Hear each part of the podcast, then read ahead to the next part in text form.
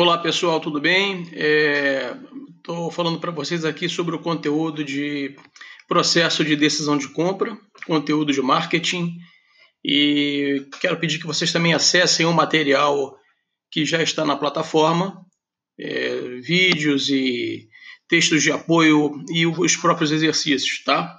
Então vamos falar sobre o processo de decisão de compra, que nada mais é do que um processo de análise e diagnóstico de como se comporta o consumidor no momento da compra.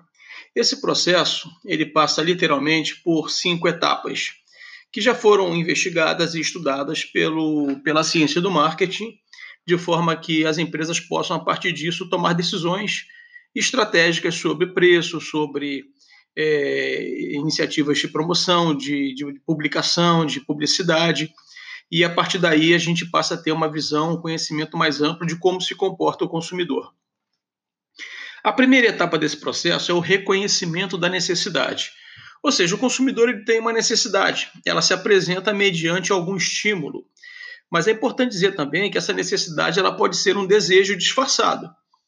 É, ou simplesmente um desejo muito forte. Então, independente de ser uma necessidade de compra, de consumo ou um desejo, é, esse consumidor deverá passar por essas cinco etapas de forma que ele consiga construir uma experiência e um conhecimento sobre esse processo. Então, na medida que ele tenha sinta a necessidade e, e, ou o desejo de uma determinada de comprar, adquirir algum produto, ele naturalmente deverá percorrer, percorrer um processo que fará com que ele construa uma experiência. Então, ele reconhece a necessidade e a partir daí ele busca informações como sendo o segundo passo para que ele possa estruturar é, analiticamente a tomada de decisão. Nessas informações que ele vai buscar, ele vai tentar comparar as variáveis de preço, as variáveis de garantias e, e qualidade que o produto oferece, a, a, credibilidade do seu fornecedor ou do seu vendedor, quem é que está vendendo, quem é que está oferecendo o produto, e aí ele vai comparando eh, esses atributos de forma que ele possa construir um mapa, é, um mapa mental sobre é, quais são as melhores opções em relação de custo-benefício. Importante é, é, destacar que é, quando ele busca essas informações, no momento em que ele busca, que ele vem construindo essas informações, ele vai também construindo uma certa experiência no processo de compra daquele produto específico. Então, esse é um processo muito importante porque ele registra isso, seja de forma tácita ou explícita, mas é um processo que gera também um conhecimento nesse consumidor. É, uma vez que ele tenha todo esse mapeamento, ele começa agora a fazer a avaliação das potenciais alternativas de consumo. Então, ele vai comparar produtos dos principais concorrentes que estão inseridos nesse elenco de possibilidades, a variedade de preço, de garantias, de segurança e a própria qualidade do produto em si num processo de comparação. É, ele vai comparar o preço também desses produtos. Será que o custo-benefício do determinado produto A ele é superior ou inferior ao produto B que também está sendo oferecido?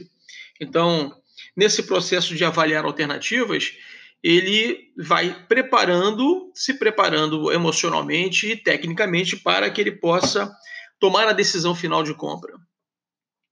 Então ele dá o quarto passo, que é a decisão de compra. Ele escolheu, fez a avaliação das alternativas e a partir daí ele decidiu comprar um determinado produto. Neste momento da compra e a partir deste momento em que ele processa a experiência após a aquisição do produto, ele começa a processar a questão da, da, do nível de satisfação que ele chegou, que ele alcançou por conta dessa aquisição.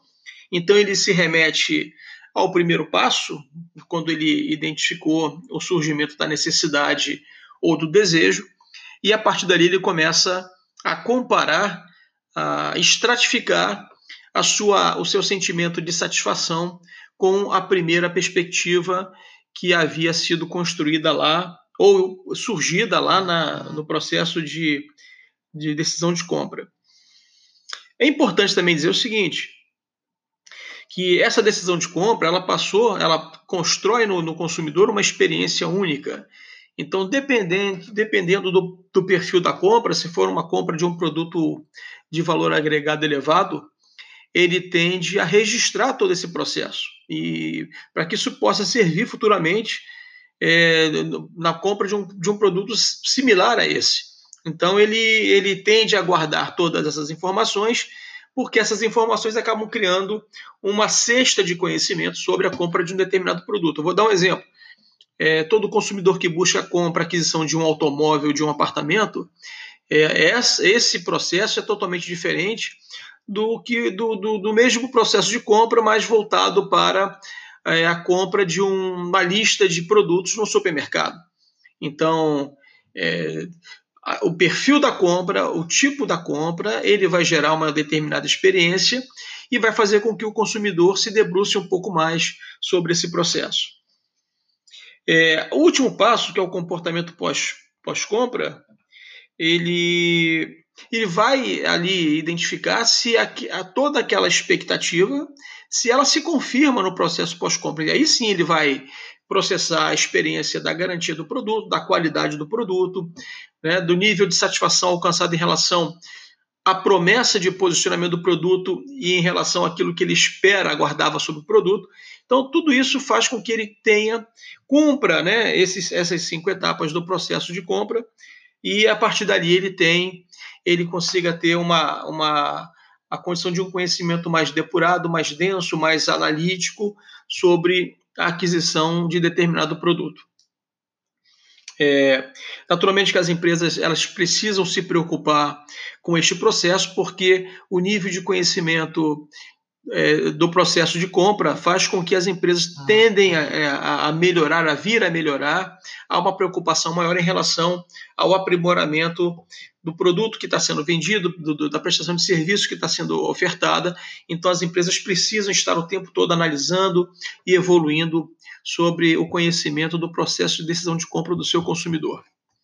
Bem, é, eu espero que tenha sido, tenha ficado claro para vocês e conto que vocês também é, acessem a plataforma é, da, da, da, nossa faculdade e ali vocês terão leituras complementares e outros vídeos postados que sirvam de que vão servir de apoio ao processo de ensino e aprendizagem. E mais, realizem os exercícios porque ele é importante. Quero deixar a mensagem aqui também dizer que estaremos juntos.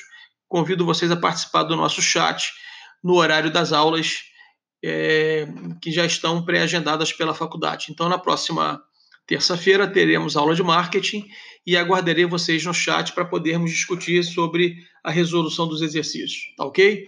Um grande abraço aí para todos.